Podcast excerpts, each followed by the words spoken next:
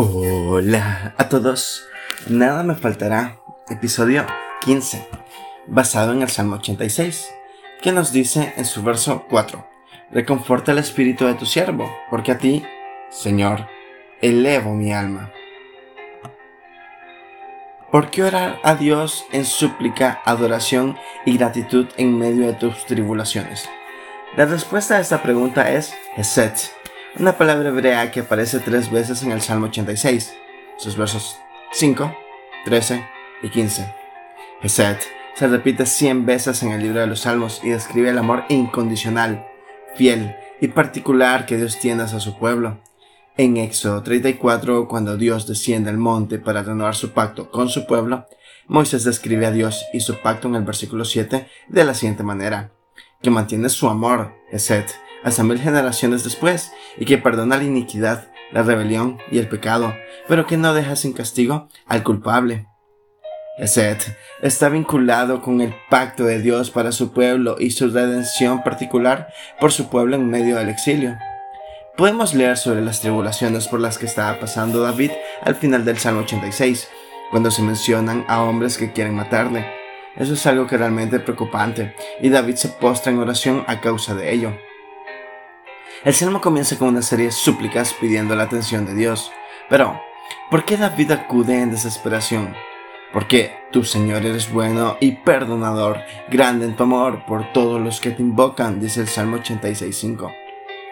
En la siguiente sección del Salmo, David recuerda las grandes obras de redención que Dios ha hecho por su pueblo en medio de la tribulación, y como un día, todas las naciones también alabarán a Dios por sus obras.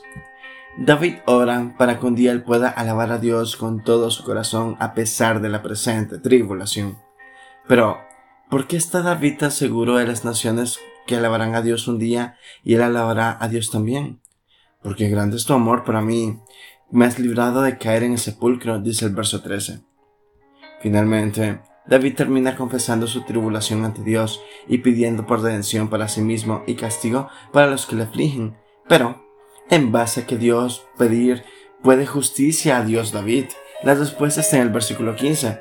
Pero tú, Señor, eres clemente y compasivo, lento para la ira y grande en amor y en verdad.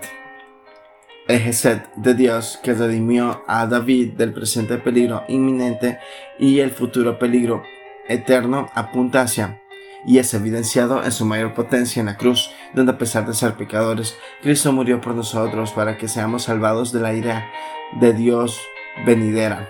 Romanos 5 del 8 al 11. Y santificados por medio de la tribulación presente, según Tesalonicenses 1, 5 al 12.